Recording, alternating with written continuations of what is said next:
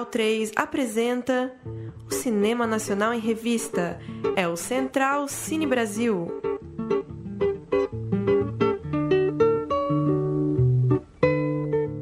Salve, salve! Muito bem-vinda, muito bem-vindo a mais uma edição do Central Cine Brasil, número 203 do nosso papo semanal para tratar do cinema brasileiro contemporâneo. Seguimos em ritmo de Mostra Internacional de Cinema de São Paulo, a edição de número 44 da mostra. A essa altura, você ouvinte já sabe, está acontecendo online desde o último dia 22, vai até o próximo dia 4 de novembro. E a gente segue falando de alguns destaques brasileiros da programação. Você que não ouviu os últimos programas, falamos de Mulher Oceano, da Jeans Ganzella, falamos de Casa de Antiguidades, do João Paulo Miranda Maria, e agora, nessa quinta-feira, 29 de outubro, ainda em tempo, ainda tem uns dias de mostra, para a gente falar de Verlust, um papo com o diretor Esmir Filho. Vou passar rapidamente a sinopse. Isolada em uma praia no Uruguai, a empresária Frederica prepara uma grande festa de ano novo. Em meio à crise no casamento e problemas com a filha adolescente, ela ainda administra a vida e a carreira da cantona Lene, que escreve uma obra misteriosa ao lado do escritor João Vomer. Quando uma criatura estranha surge do fundo do mar, uma crise se instaura na teia de afetos de Frederica. Frederica, esse disco aqui, por exemplo, ele é todo sobre vocês. Não, não é. Esse disco é Lene. O que acontece é o seguinte: são 20 anos de Lene. Então eu sei o que Lene quer, como quer, quando quer.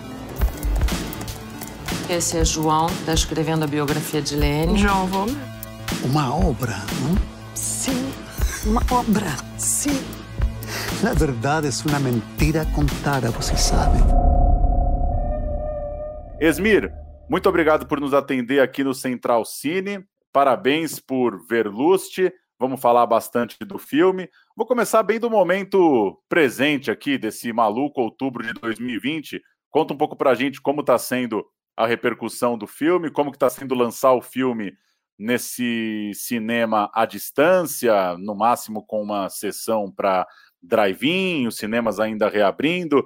Enfim, dá um pouco seu papo aí, como é que você está vivendo esses meses e como que está sendo ver teu filme ganhando o Brasil, alcançando um público que talvez não conseguiria vir a São Paulo para acompanhar na mostra, ao mesmo tempo não tendo o gostinho ali de brindar com a equipe e de curtir o cinema como a gente gosta.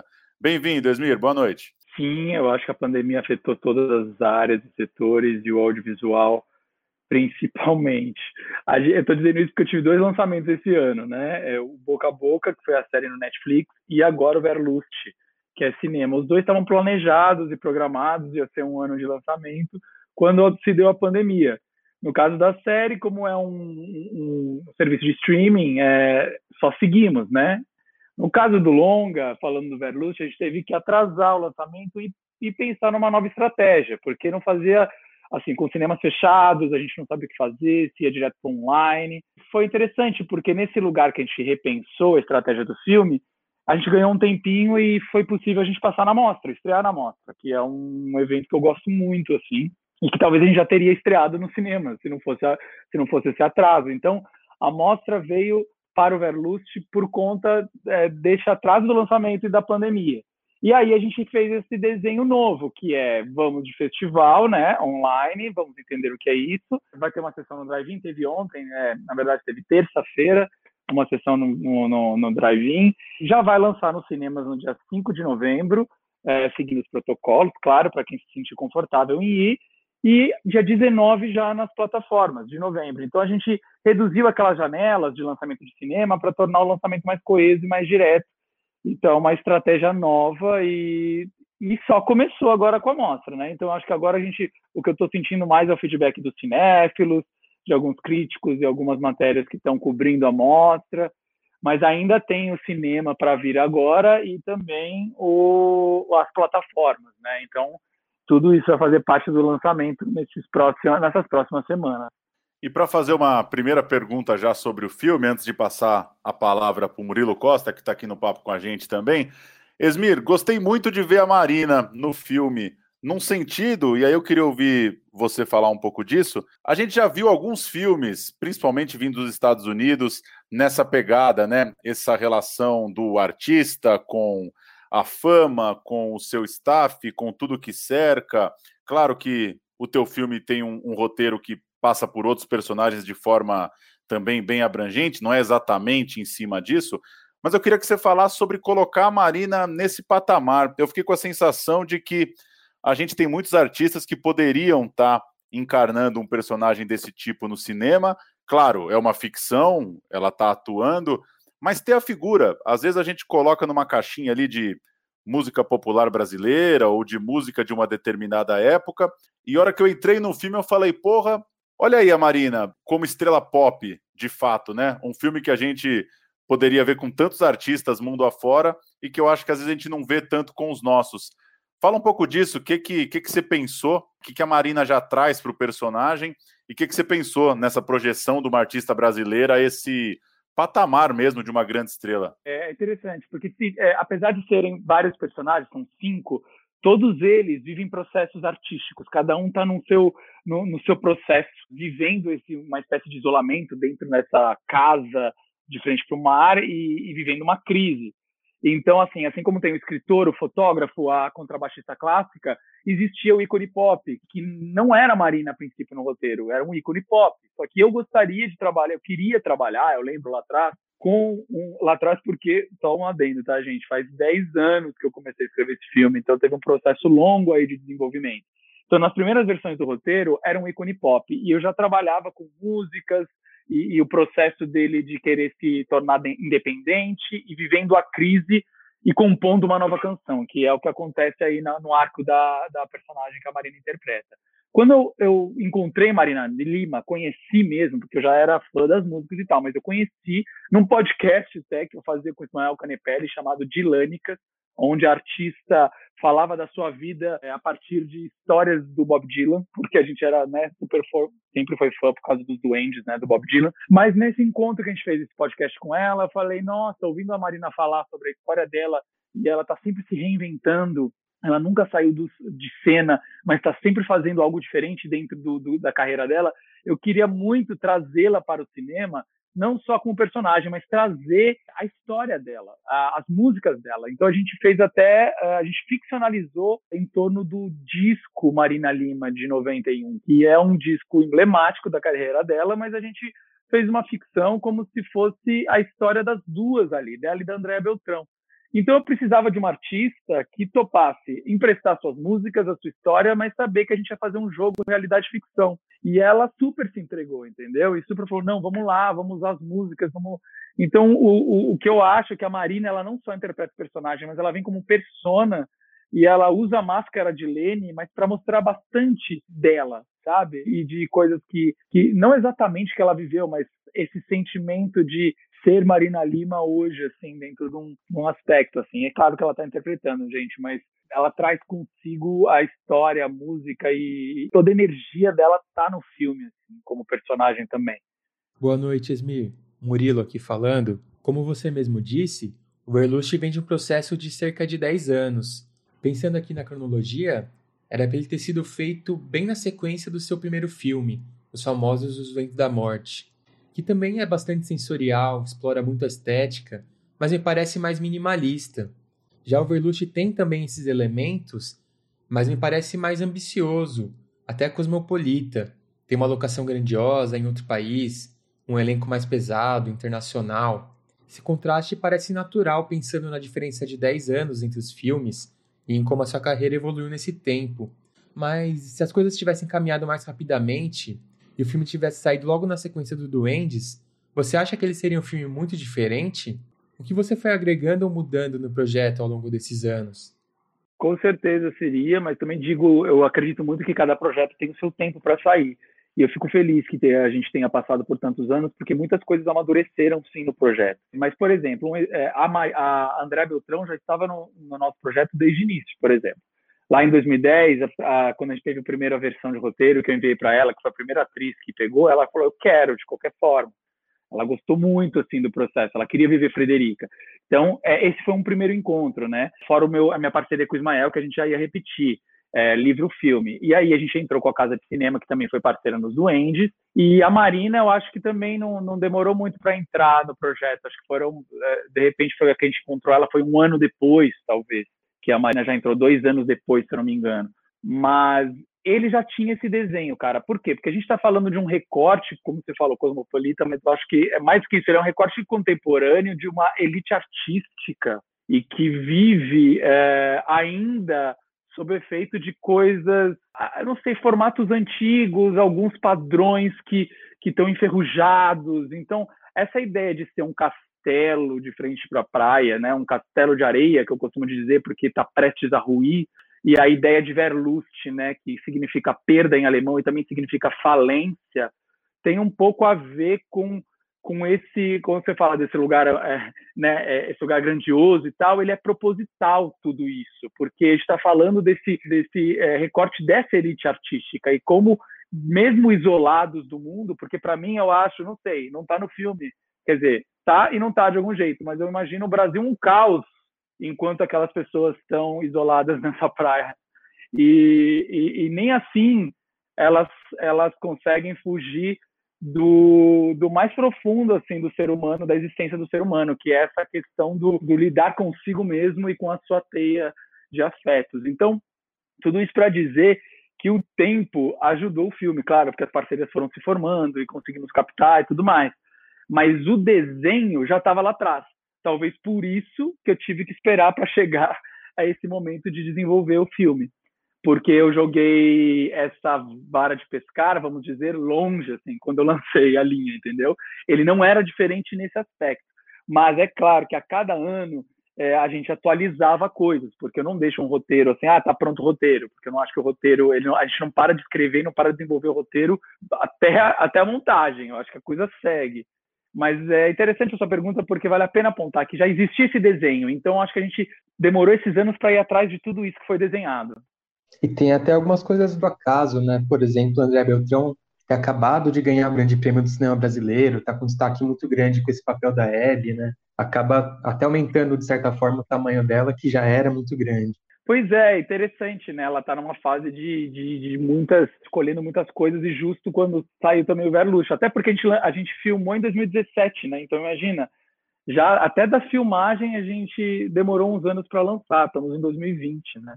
Mas foram, é que foi, o, o processo teve várias, foi, foi bastante, foi, foi como construir assim, vamos dizer, como pintar um quadro, mas no tempo dele, sabe? Os processos foram artesanais, a própria a invenção, a reinvenção da criatura do mar, aquele ser abissal, foi um processo de nove meses aí, de dez meses de desenho de efeitos, sabe, até. Então tudo te, me pareceu que foi feito assim com tempo e, e, artesanal, assim, por isso que teve esse tempo de sair. Mas eu já admirava a Andréa lá atrás, assim, bastante, assim, eu gostava muito dela quando eu chamei, assim. Então ela, e ela teve com a gente, leu todas as versões, ela acompanhou tudo. E nunca, inclusive já defendeu com a gente o projeto em edital, sabe? Quando você vai fazer a banca de defesa ali frente ao, a um possível parceiro. Então ela estava muito com a gente no projeto. Yasmir, que universo é esse?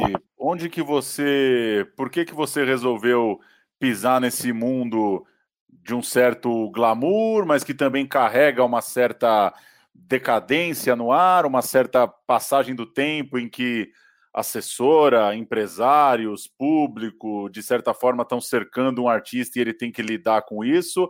E também que referência para uma casa maravilhosa, com uma festa de ano novo que tem ali desde os jovens é, usando droga escondido dos pais, até pessoas já bem mais velhas relembrando traumas do passado, enfim, que, que mundão é esse aí? Que lugar é esse que as pessoas se reúnem para dar suas festas na alta sociedade artística, digamos assim?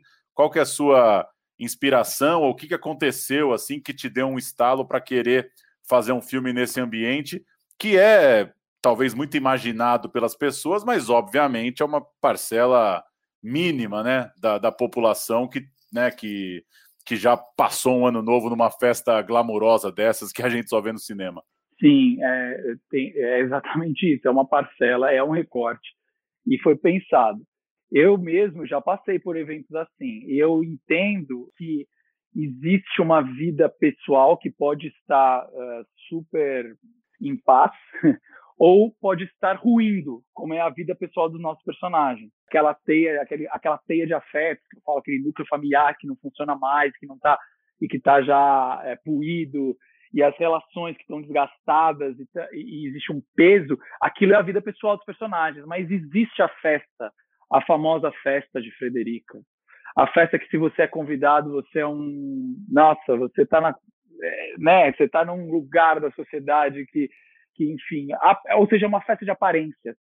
Então eu deixei muito claro ali na, na no, no, filme como até porque e mesmo e, e mesmo complexificando a personagem da Andrea, que é essa poderosa empresária, porque ela diz esse ano eu não queria fazer essa festa. Ela até chega a mencionar isso antes, né? Fala esse ano é diferente. Mas mesmo assim ela veste, ela se mune de um sorriso é, de anfitriã para receber aquelas pessoas e tá, entendeu? Então assim existe todo uma, aquele momento que a gente vê que as coisas não estão indo bem naquela casa, ela se transveste ali, ela coloca esse, esse, esse lugar da anfitriã e tem que sorrir. Então vira um, uma coisa de simulações, de aparências, que assim, não, é o que é ali mesmo. Apesar de ter, quer dizer, tem lá toda uma estilização, a gente, eu até brinco que os personagens estão ali em, em estátua, parece, então tá todo mundo se sentindo em pedestal, e ela tá passando triunfante, desfilando pela própria festa, e os fotógrafos parece um baile da nobreza aquilo, por isso que eu tenho uma sensação. Eu coloco a música clássica também, né, que do Edgar Meyer, que, enfim, é um conceito para contrabaixo. Então dá uma certa, uma coisa meio solene, mas a gente já viu até naquele ponto que existe, que, que aquela vida não está funcionando. Então por que que a gente insiste, né, em, em, na coisa das aparências? O mundo artístico tem coisas muito bonitas, que o filme também mostra isso as criações, as obras, música, livro. O próprio fotógrafo, interpretado pelo Alfredo Castro, se você for pensar, ele está no meio da crise e ele tira aquelas fotos, e as fotos que ele tira são lindas.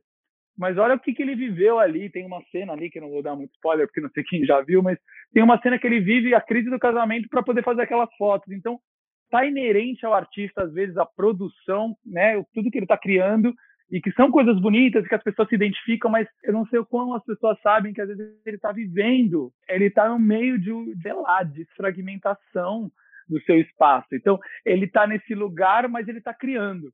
Então, as coisas podem até ser bonitas, mas existe o um mundo da aparência também, é inerente. Você vê isso no mundo dos artistas. E eu já passei por isso, eu já vejo. Então, assim, tem lugares, eventos que eu vou que eu, que eu falo, ou então falo, meu, é, é, estranho isso aqui, tem alguma coisa estranha, parece que tá todo mundo atuando.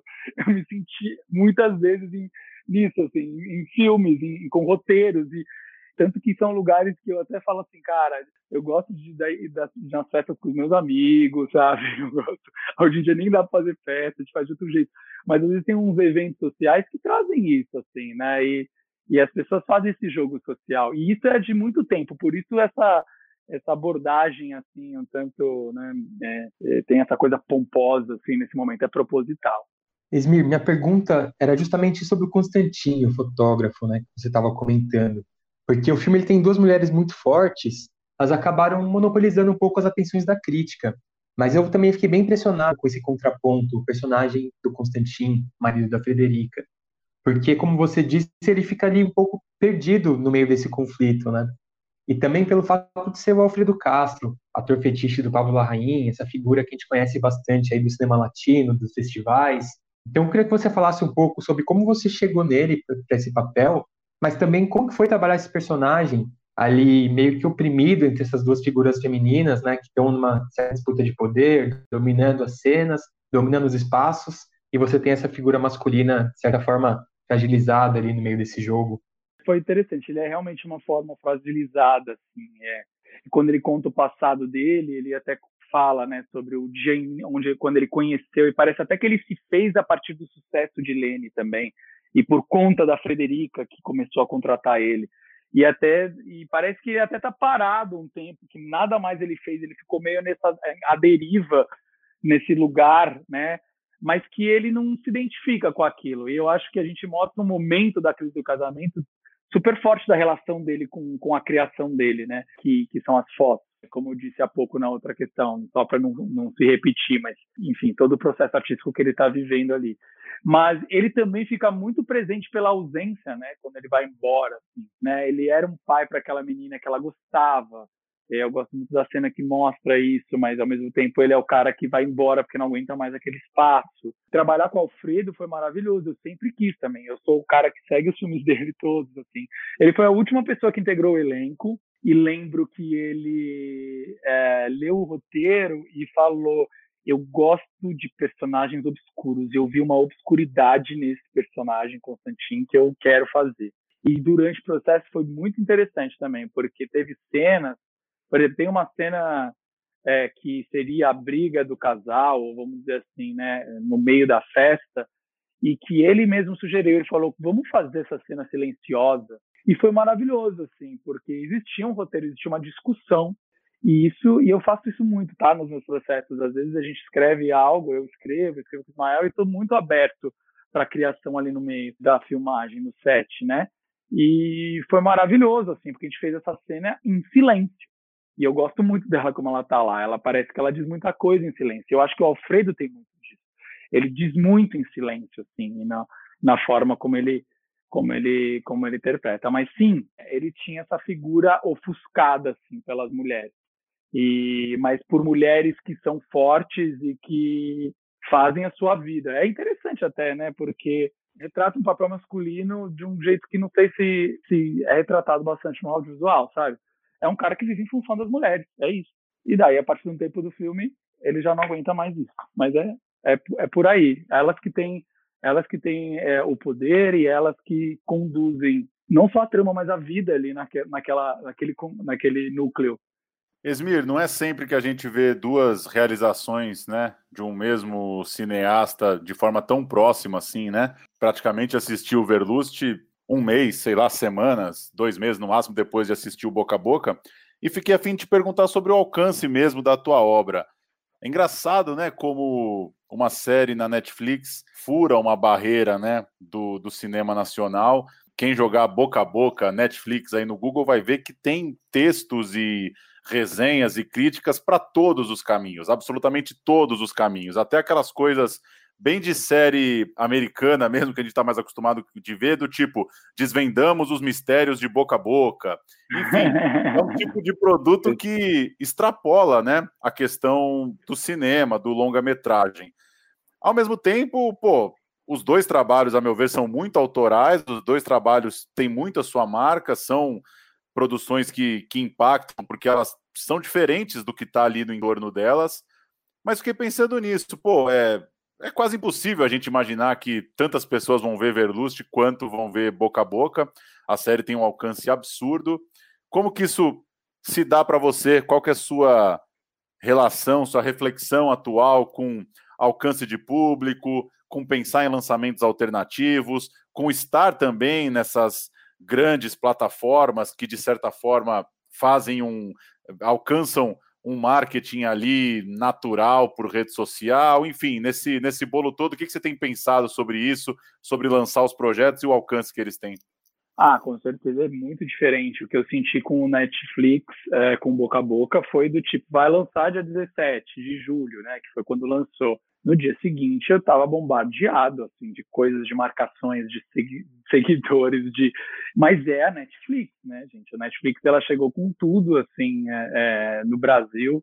E quando eu fui fazer o projeto, eu tinha noção que eu ia dialogar com o Netflix, ou seja, que a minha linguagem ia dialogar com a linguagem do Netflix. Eu acho que tem muito de mim ali, claro, mas eu, eu me propus a fazer uma série com a dinâmica do Netflix, com dentro das diretrizes do canal, e, e mas com muita liberdade criativa, porque foi um lugar de confiança mútua muito interessante o desenvolvimento. Então, o que eu quero dizer com isso? Quando você está na sala de roteiro, e eu fiz a sala de roteiro com a Ju Rojas, Juliana Rojas, também cineasta, Thaís Guissasola, Jaque Souza, então, enfim, o Marcelo Marques também, são pessoas que trabalham muito mais com cinema. Mas eu me propus, falei, gente, a gente vai fazer episódios de cinco atos.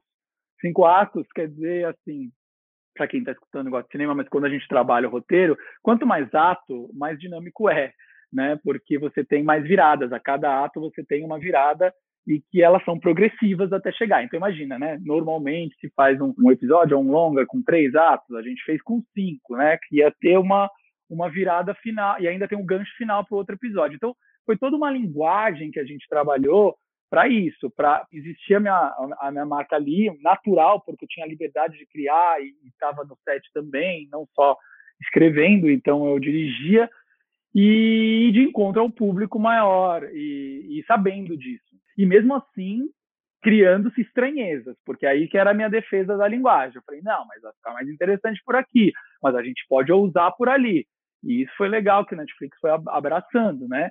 Porque ao mesmo tempo que está né, dando essa abrangência, tem muita gente que, que, que, gostou muito da série, mas que nunca tinha visto uma coisa assim, porque tinha coisas também que eu trouxe, sei lá, da experiência de viver o cinema, entende?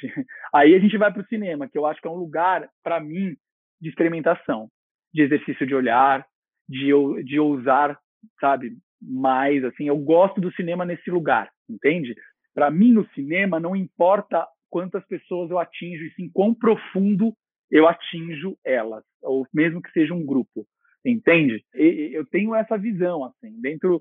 O Netflix eu também tinha essa proposta, mas eu tinha a noção que eles têm a visão uh, do mercado que tem que atingir mais pessoas. Mas então nesse sentido foi foi um, um, um, grande lançamento e eu vi que foi o meu lançamento que teve mais alcance até hoje, com certeza.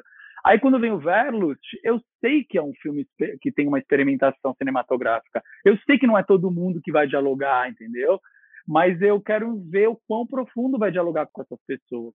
Eu não comparo porque eu acho que são experiências diferentes e eu gosto de estar em trânsito. Eu gosto das duas, entendeu? Por exemplo, o Verlust demorou 10 anos para ser feito porque existe todo um desenho, né, como a gente falou, e para chegar até até o ponto de apresentar o filme como ele é. Tem um momento que eu falei, olha, esse projeto vai se guiar sozinho. O boca a boca, cara, desde que eu comecei o Velot, eu fiz alguma coisa assim, lancei alguma coisa assim. Lancei a, o Covid Traço 52, que foi uma peça, um live cinema no MIS. Fiz o boca a boca, sabe? Uma série, entendeu? Dois anos ali, escrevendo, dirigindo e tal. E depois lançou o Verlust. Então ele tem um tempo muito próprio, assim. Então acho que ele, ele, ele vai, ele também vai atingir as pessoas em outro tempo, eu acredito. Esmir, pensando no personagem do escritor, que é vivido pelo Ismael, que assina o roteiro com você, ele é uma figura que chega e desestabiliza tudo ao redor. Por mais que, claro, né, as coisas não estavam tão estáveis assim. E todos ali são artistas, menos a Frederica. Mas é o escritor que chega para balançar o estabelecido, para jogar com os desejos, para provocar. Por que o escritor? Tem algum comentário escondido ali sobre o papel do artista nessas relações? É, não sei se escondido, para mim tá bem claro. mas nesse lugar. Não, assim, eu acho que eu.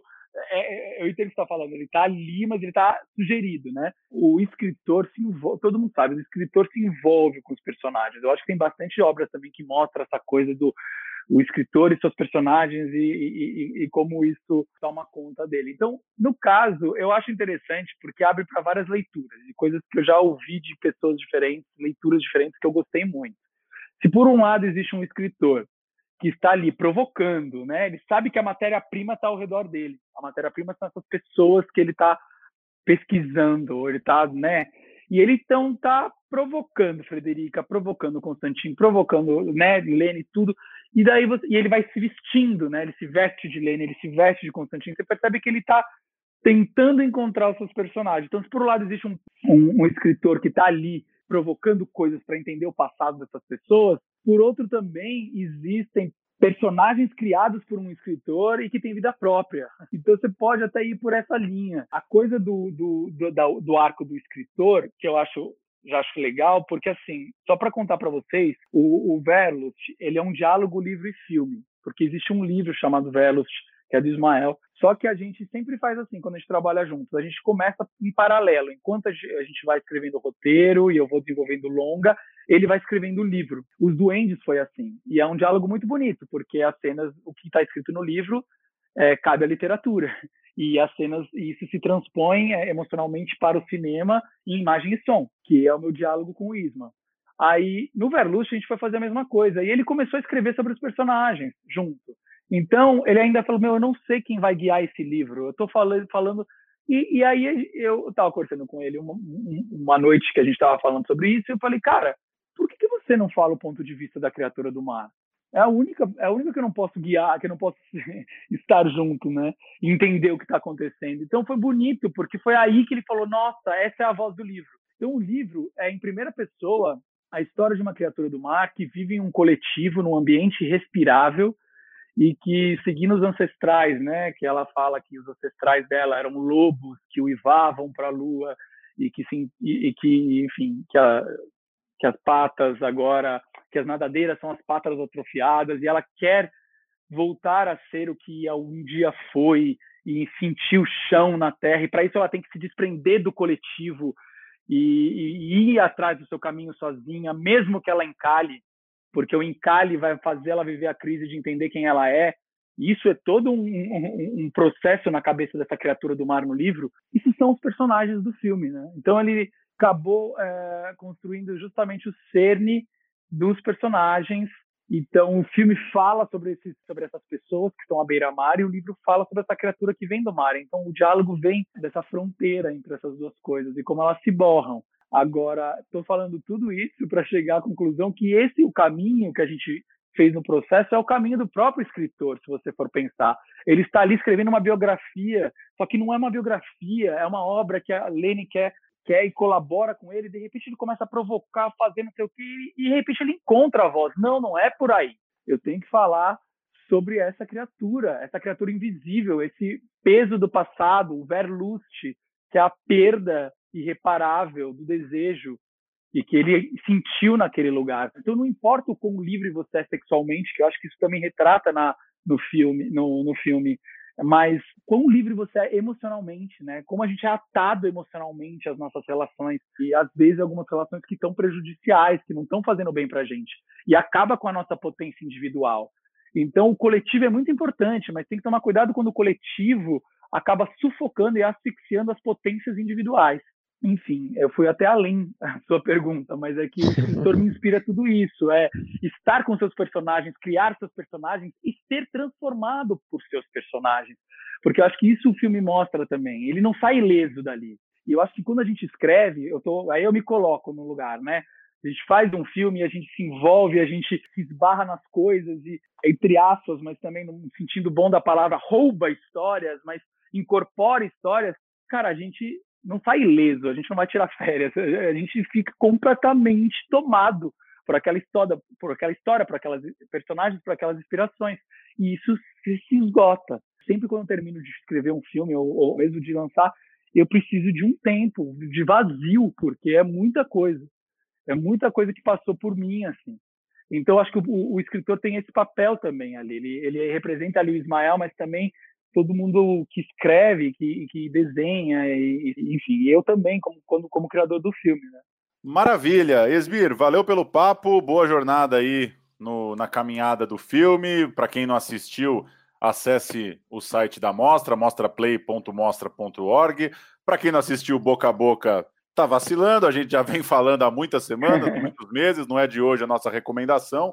E que bom que agora deu para o Esmir juntar um pouco os dois, os dois trabalhos, mas reforço que vale a pena aí nas imensas listas da mostra, incluam o novo filme de Esmir Filho para conferir nesses dias e, como ele disse no começo, em breve também estreia, plataformas de streaming, vamos tocando a carreira do jeito que dá nesse ano tão complicado e tão atípico. Valeu, Esmir. Boa jornada aí com o filme. Até uma próxima. Obrigado, gente. Obrigado. Adorei o papo, viu? E você acha que esse livro vai fazer bem para você? Vai te deixar mais forte?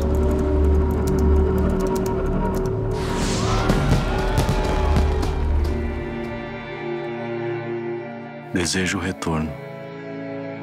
Não o que fui, mas o que foi antes de mim. Me aprofundarei em superfície. Encalharei.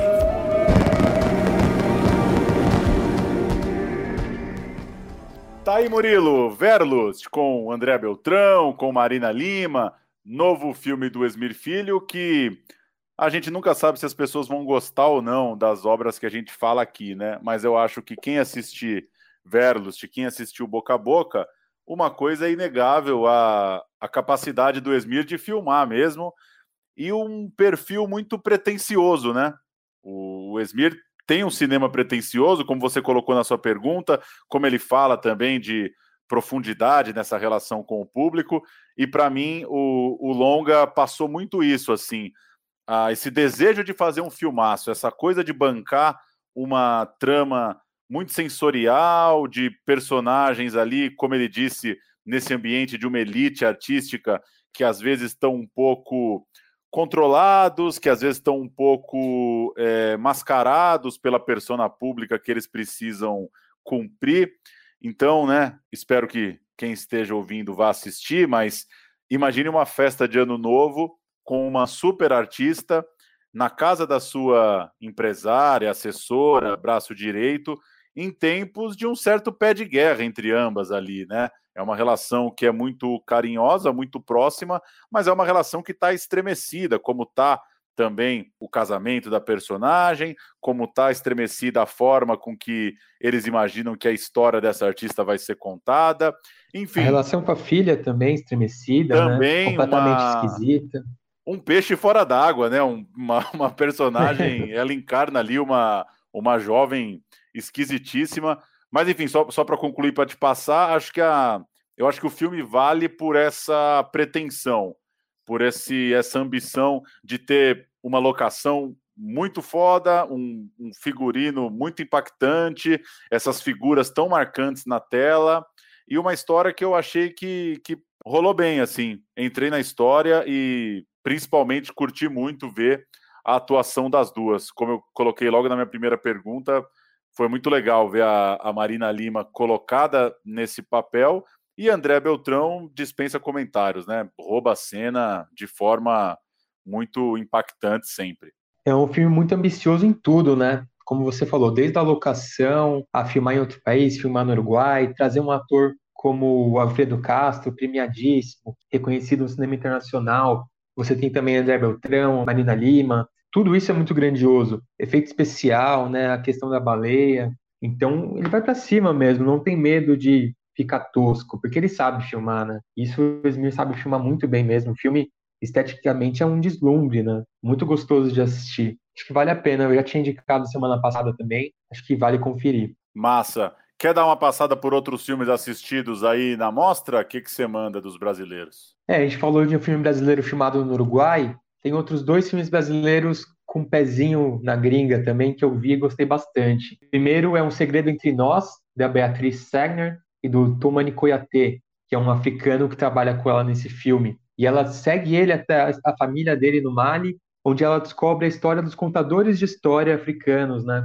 Essa tradição oral que vai se passando de pai para filho, de avô para neto, como eles constroem toda uma mitologia na linhagem familiar através das histórias. Achei um documentário muito, muito interessante mesmo. Uma coisa que não tem nada a ver com a nossa realidade, completamente outro mundo. E por isso mesmo acaba sendo tão fascinante, né? E também o Galber Claro, do César Meneghetti, que vai buscar uma fase italiana do Glauber Rocha, em que ele filmou ali em Roma, uma galera bem do cinema independente, uma galera meio anarquista, bem de esquerda, e várias histórias muito boas, de loucura, de tomar LSD no meio do set, filmar todo mundo louco, uma fase muito experimental para um cara que já era experimental como o Glauber, né? Então você imagina a pira do filme. Bem interessante de assistir também. Outro que eu vi, eu gostei também, é Todas as Melodias, do Marco Abujanra, sobre o Luiz Melodia. Um documentário cinebiográfico, mas que foge do tradicional. É um filme, de certa forma, pequeno, simples, mas muito bonito, assim. Tem muitas, muitas passagens bonitas. A relação dele com a esposa, as músicas, né? Luiz Melodia é um cara incrível. E você viu o que de bom?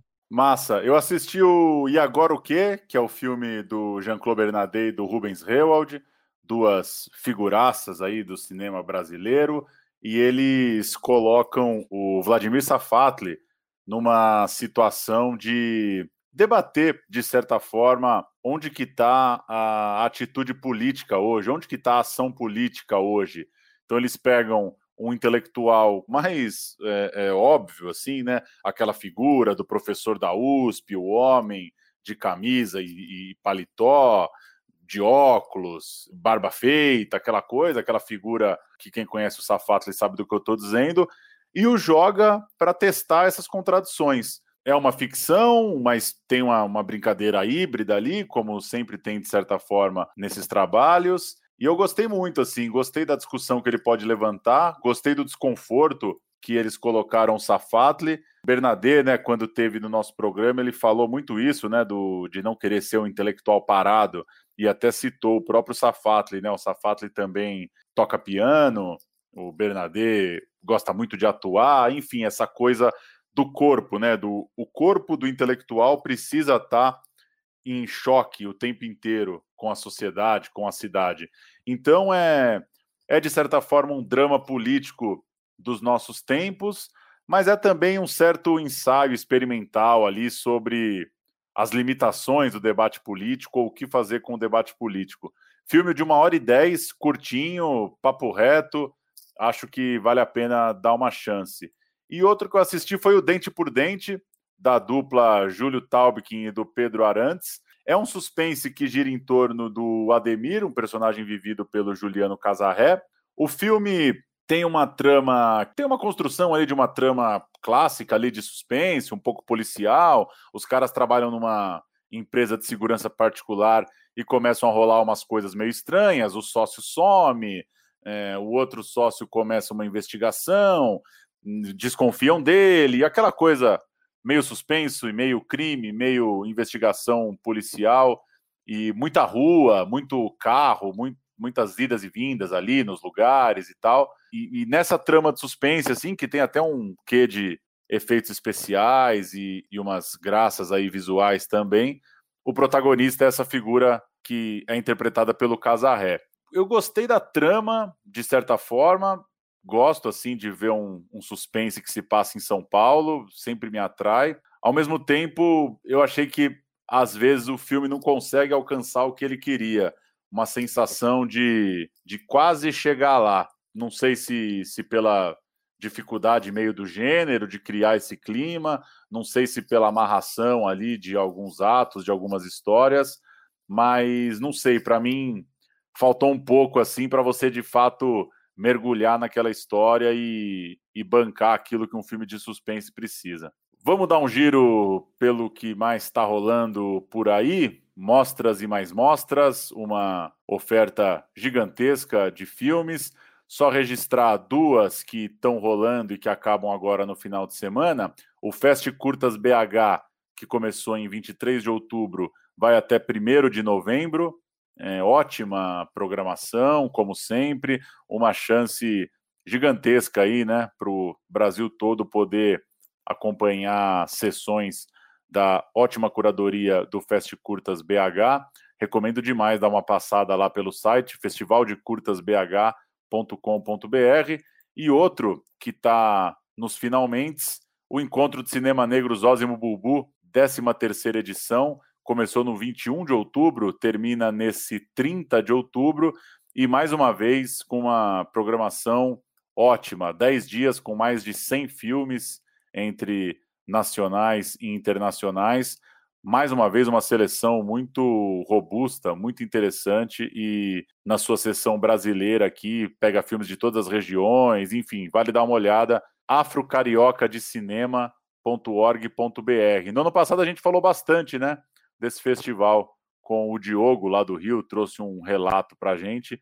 Festival que sempre junto uma galera lá no Rio de Janeiro e outra mostra online.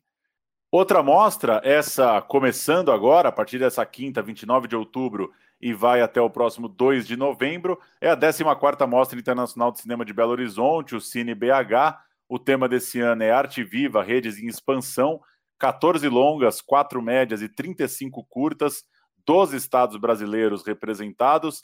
Vou passar rapidamente a lista. Entre Nós um Segredo, filme que o Murilo acabou de citar, está também na mostra. Luz dos Trópicos, elogiado o filme aí pelos cinéfilos, filme da Paula Gaetan. Ganhou o prêmio no Arte Cinema de Curitiba também, né? Isso. O Rua Guaicurus, do João Borges, uma ficção de Minas Gerais. Cemitério das Almas Perdidas, Espírito Santo, filme do Rodrigo Aragão. Meu nome é Daniel, esse doc do Rio já rodou bastante também os festivais desde o ano passado. Terminal Praia Grande, um filme maranhense, Mavi Simão assina a direção.